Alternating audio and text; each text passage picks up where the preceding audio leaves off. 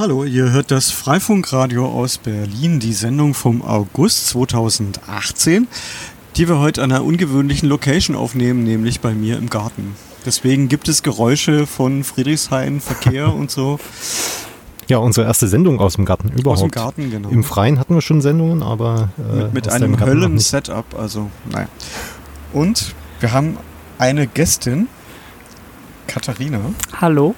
Wird uns von CallNet erzählen, aber sie bevorzugt das Eng Interview auf Englisch zu machen. So, we have to switch. Yes. Thank you. okay. So, what are we talking about actually? Um, we are talking about uh, call.net. We already had uh, one uh, episode uh, with Matthias. He was here. Um, I'll give you a link in the show notes uh, of the podcast uh, where you can listen his his interview. And today we have Katarina, also known as spacekookie. If you are looking on the uh, blog, for example. Spelled with a K. Yes. Are you also spacekookie on Twitter? Yes. Yeah. Yes, okay. I am. Yeah and uh, she's one of our uh, Google Summer of Code students uh, this year, and um, her project is about qaul.net, and um, she was she's a second time student yes, uh, yes. of GSOC, and maybe you can uh, uh, tell us from the be beginning how did you come to the projects? How did you know about qaul.net? Okay, so um, it all started uh, a bit over two years ago. Uh, two years ago was the first time that I participated in in uh, Summer of Code, and uh, I was sitting in a hackerspace, and some to me random person asked me, "Hey, are you a student?" I said, "Yes." It's like I heard you talk about crypto. Do you want to do crypto? and uh, that's how I met Matthias. And then he talked oh. to me about qaul.net, and then I was very interested, and uh, then I uh, wrote my proposal for uh, my project two years ago, which was crypto in qaul.net. Uh, okay, yeah. but um, before we go into the deep stuff of qaul.net, for those people that are not aware of qaul.net, we should give a short introduction. Yep who would? Yeah, you, okay, well, I I, I, guess I am a contributor to the pro- to the project, so I should know. Um, qaul.net is a mesh Wi-Fi application that runs on ordinary devices, so it doesn't require routers. Um, it runs on phones and tablets and laptops, and uh, it's um, it doesn't require any configuration on the user part. So the idea is that you can install it and you can immediately partake in mesh networks with people around you. And um, so, yeah, it was primarily made for people at demonstrations and protests that they could communicate with each other without being censored by any government or having Twitter blocked or something.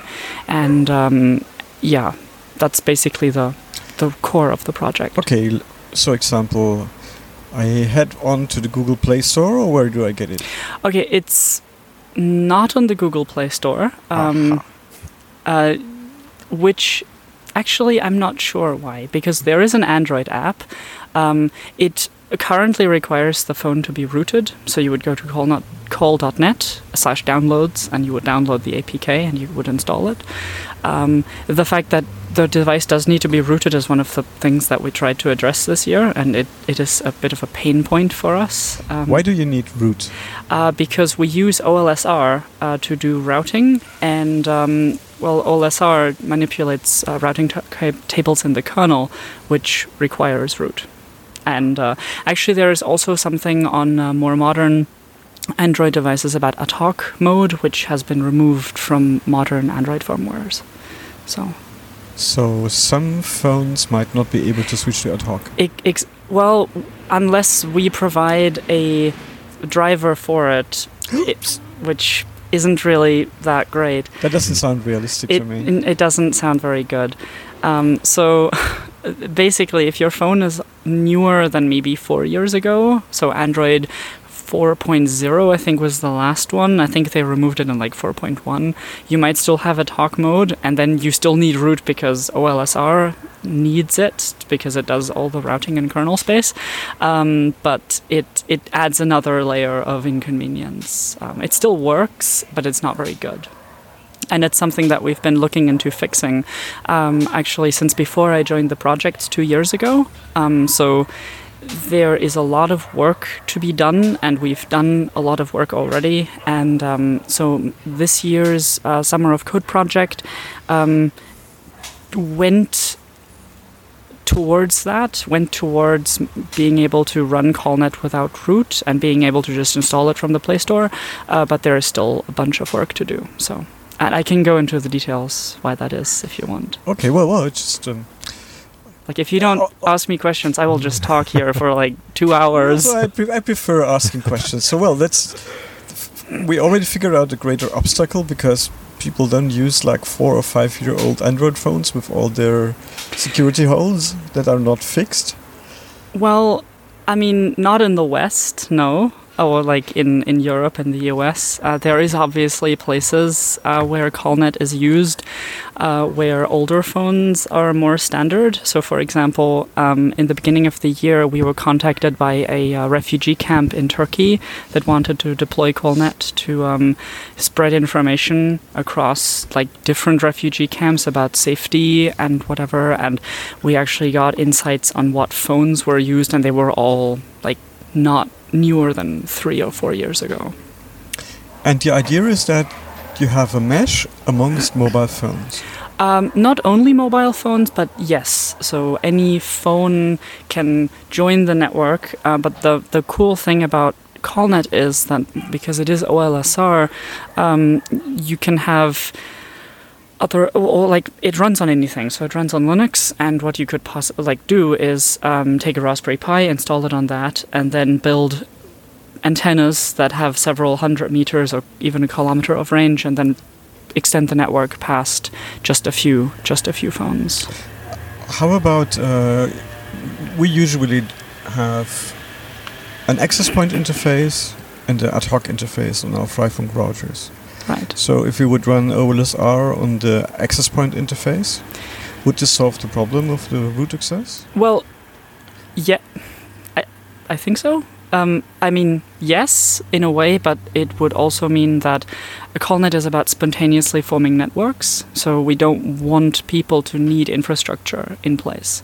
Um, because we don't know how uh, a movement grows or how it moves, and it's the idea is that the people that are there participating uh, make the infrastructure or are the infrastructure, even if it might persist for longer. So, for example, there's uh, semi-permanent installations of qaul.net in independent communities where you generally otherwise don't have infrastructure in the middle of nowhere, and um, while that is of like while of course you could deploy infrastructure there usually it's just people that happen to stay in those places with like a laptop or something. They don't put anything down because well they might move a little and like it's it's the idea is that it it stays mobile and that it stays flexible. So we don't want to commit to having or requiring infrastructure nodes.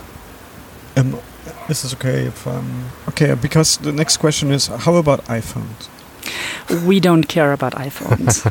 That's a good, okay. Because I, I, mean, we talked about it, and and qaul.net technically runs on the iPhone uh, if it's jailbroken. So you need to have a jailbroken iPhone, and you can't do it on an iPhone that's too new. So I think the uh, five might be the newest one you can use. Um, but I might be wrong on that. I would have to double check.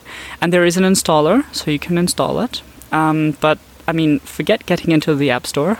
Just mm it's not going to happen. And um, we haven't actually had any like people come to us with Android bugs and Linux bugs and Windows bugs. No one comes to us with Mac OS bugs or iPhone uh, iOS bugs. It's it just doesn't happen. So there's no bugs in iOS. Well, obviously, it's a perfect operating system. Go buy it. okay. So it's so, just not the audience. Okay, it it works with old Android it works with Linux. It works on a Raspberry Pi. It runs on a Windows PC. On Even Windows 10, we tested that. All right. okay. Using OLSR switch, I suppose. I think so. I haven't. Mm. I didn't do the testing. The trusty old OLSR switch. well, it's uh, uh, anyway. It's not. It's irrelevant for our listeners, I suppose. And did you consider uh, changing, uh, for example, the routing algorithm, uh, going away from the, the good old OLSR, uh, moving to Batman or OLSR v2 or BMX? Uh. Right. So uh, yes, we did, uh, and we, we did a lot of uh, research into this, um, and it's far from conclusive. So we haven't made any like final final decision yet. Uh, so we we looked at Batman for routing because we think it's a it's a more elegant approach to you don't need to know the topology of your network. You don't need to store that much information in each node. You can just sort of it's how the internet does routing. Not a single router knows how the internet works. It just sort of sec- like guesses and sends it off somewhere. And uh, we like that approach, especially because it would allow us to do uh, things like delay tolerant networking, where um, messages can be delivered into the networks at some point in the future without needing to know that the node is online at that moment and being able to see it um, the problem with, with Batman is that, or at least like in the implementation that everyone uses, it uses Batman Advanced is working in the kernel space. You exactly, cannot use it, it on anything else. It's only running on Linux kernels. Exactly. So it only works on Linux. It's a kernel module, and um, the in the beginning, and this is sort of transitioning into how uh, this year's Summer of Code project came to be because um, Matthias and I were looking at mesh network applications and implementations of meshes, and we looked at Batman and thought, well, that looks really cool, and that's what we want to do. Um, but so we need to replicate that in user space. We have to do that you can, you ourselves. can use the old layer 3 implementation that only does IPv4, or you can use uh, BMX. We haven't actually had a super intense look at BMX, so I, I can't comment on that. Um, we we thought about um, the layer 3 implementation and uh, decided that because qaul.net isn't like qaul.net is a is supposed to become uh, be a little bit pluggable in the sense that people can use it to develop things, uh, but at the same time, we might want to have more control over how the routing is done in general, like on a lower level.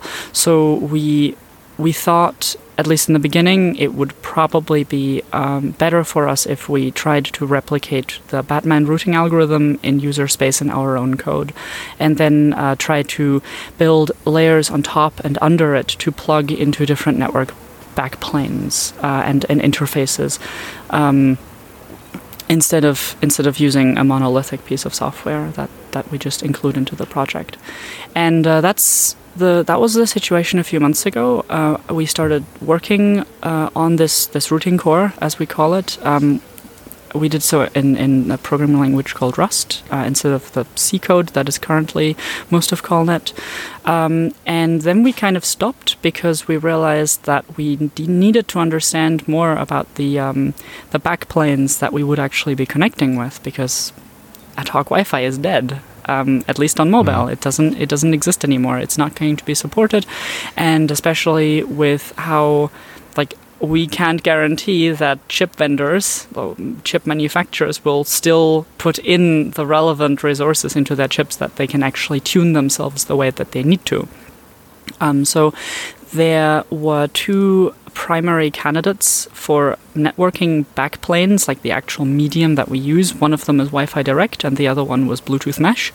And um, in like it, we went halfway through the summer of code. We designed a packet layout and extendability, and we were working towards that when we kind of stopped and started building prototypes of applications to test how does Wi-Fi Direct work past like beyond just reading a Wikipedia article and knowing what it technically can do. So because we found out Wi-Fi Direct is terrible. Well, it's a client isolation by default because it's technically a software access point. Yes, and it is vastly unreliable. Probably. Like uh, that, I, that was shocking. We were in a room uh, and we wrote this custom application that was technically supposed to be able to mesh phones together, and we had five phones, and we could never get more than three of them to talk to each other, and that is just terrible. Um, and so sounds then, like early experiences with mesh mm. networking and ad hoc mode.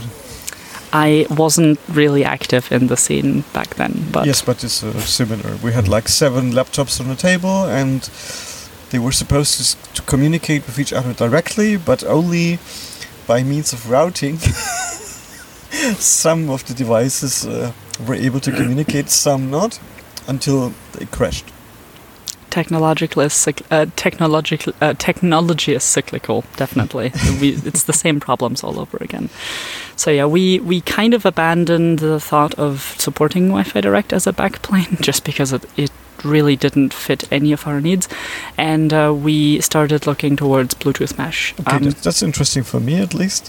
so what is your conclusion about Bluetooth Mesh? It's only in the latest Bluetooth standard? It's only in the latest Bluetooth standard, um, although um, most phones should support it. So there's um, uh, so it's th there's different layers there. There's uh, Bluetooth meshing as added in Bluetooth 4.1, and there is another meshing standard added in Bluetooth 5.0, which is really recently. Um, but most of the applications, or like examples that we found and something we've built ourselves, were built on 4.1, which is a few years old. So even older phones, maybe not six or seven years ago phones, but three years ago phones that should flood the used market as well soon, so that you know people can get them for really cheap, um, is supported. And um, uh, first experience are pretty good. So we uh, we got four phones together in a room. We actually managed to make them talk to each other and like not lose connections after ten seconds. How long did it take? Um, to get it working. Um, two weekends and too much caffeine. and the memories become hazy. So because of the caffeine jitters. And yes, yes, caffeine. so yeah, um, it looks that looks pretty good. So um, I'm I'm pretty hopeful that that's gonna that's gonna be a nice thing to use. Uh, the problem there is range. So Bluetooth does not have the same range as Wi-Fi um, and it is actually less power hungry, I think. Uh, um, well, a big ad advantage is that it saves power. Yeah. Yes. Yes. Since um, you're not going to send uh, massive amounts of data, or are you planning for that? Um, well, that's up to the users. So qaul.net supports file sharing. Um, oh to dear yes. Um, so what that I mean, yes, file sharing, of course, uh, is meant to share legal documents uh, with your friends, and not to host file servers in communities with movies. skip that disclaimer.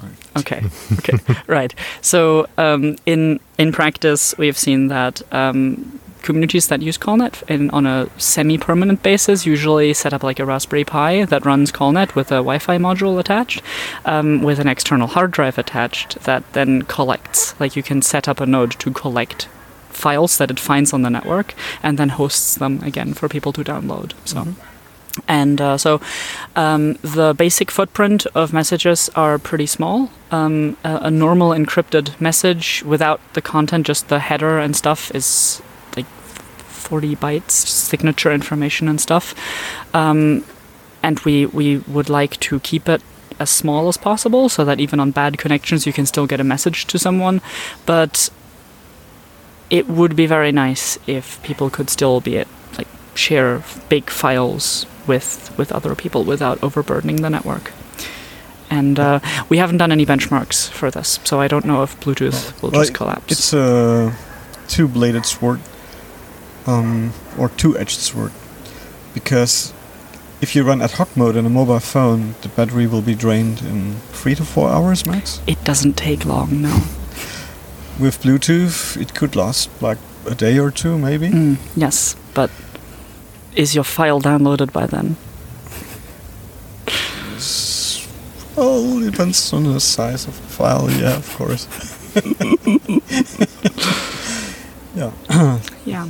Um, something that so I mentioned we wrote a bunch of code in the beginning uh, of GSOC, so in early June, um, and uh, we after we did all of these experiments, or basically after we um, we tested Wi-Fi Direct and found out that it was garbage, um, we uh, came to the realization that the routing core, like the, its primary thing now, is that it can represent a node on different network, like on different interfaces at the same time as the same routing ID. So the idea is that you can still have devices that if you have a phone that can do ad hoc, it can do ad hoc thing, but still be connected to the rest of the network via via Bluetooth. And uh, our hope is that um, for anything that's ad hoc and spontaneous. Um, Bluetooth meshing is enough because people can talk to each other without being like you can leave your SIM card at home if you go to a riot and you're not going to get tagged on your baseband. Um, but if you have a semi-permanent installation and you have uh, a network that cross like spans a, a large area, you can use Wi-Fi to like large Wi-Fi antennas to bridge the gaps, and then like have smaller subnetworks that get connected via. It occurs to me that maybe it's a, not a bad idea to have like little devices like. You know, one of these pocket routers that can yes. run OpenWRT with a USB battery. Yes. Because you then have, you have charging feature, you have a low voltage disconnect, you have a tiny router, you can run an access point and an ad hoc interface.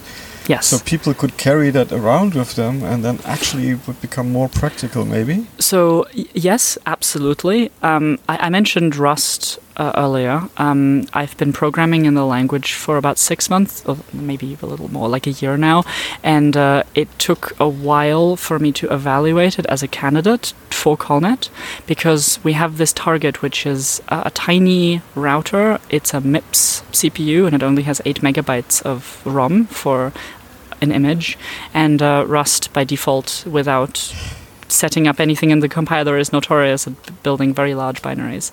Um, so it's something we've been investigating, and we uh, are before the application is even rewritten or like set up to do this, um, building up like setting up a tool chain to automatically build these images so that people can just download them and flash them easily onto their devices.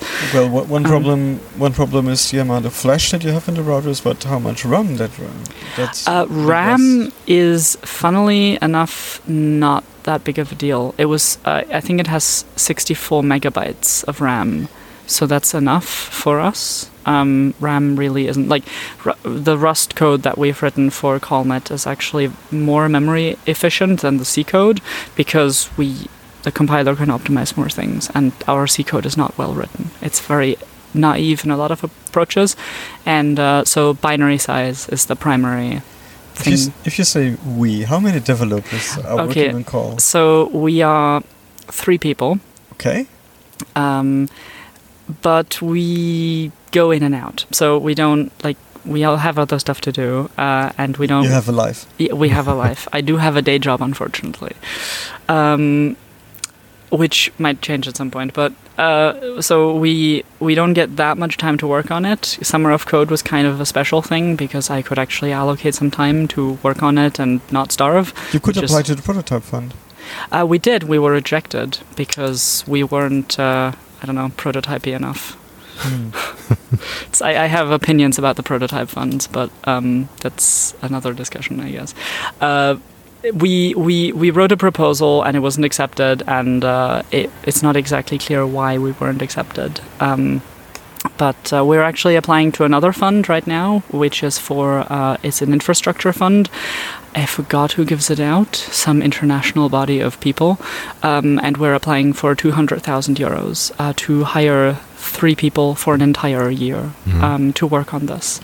Um, one of those people, or like maybe at half position, would be me, and then two full time developers and another part time developer, so that we can get like three full people in total and four brains working on it. I'm afraid I've taken the lead uh, of this interview, and well, only no six problem. minutes left. yeah, so so there are many things that you wanted to tell in the first place. Uh, I think I got to say most of it. Um, you put me on the spot now. I don't. Oh, I, I, don't know. Um, yeah. No, I think I, I, think I talked about most most of uh, most of what we've done. So I'm kind of excited um, to to actually start working on the, more of the routing core code uh, because I've been writing a lot of Java um, because prototypes for Android phones are obviously you write Java and it's not my favorite programming language. Do you actually need a routing protocol? Um, you could just do something like broadcast flooding. Um, yes and no. I mean, obviously that is a solution. Well, could be a solution, but in practice, we've just it, it kills a network.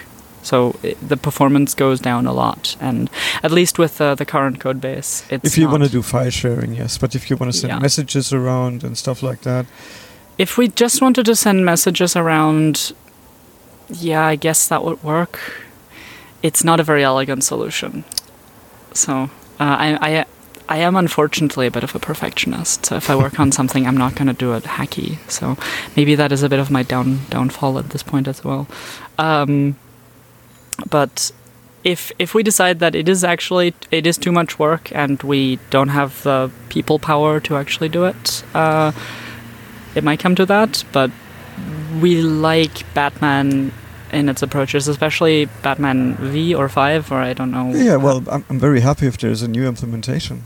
Uh, yeah, well, I just read a lot. Uh, I read the wiki a lot. I actually haven't read the source code yet. Um, so, um, but in in its approaches, it seems very elegant, especially for those semi-permanent installations that we want to keep supporting.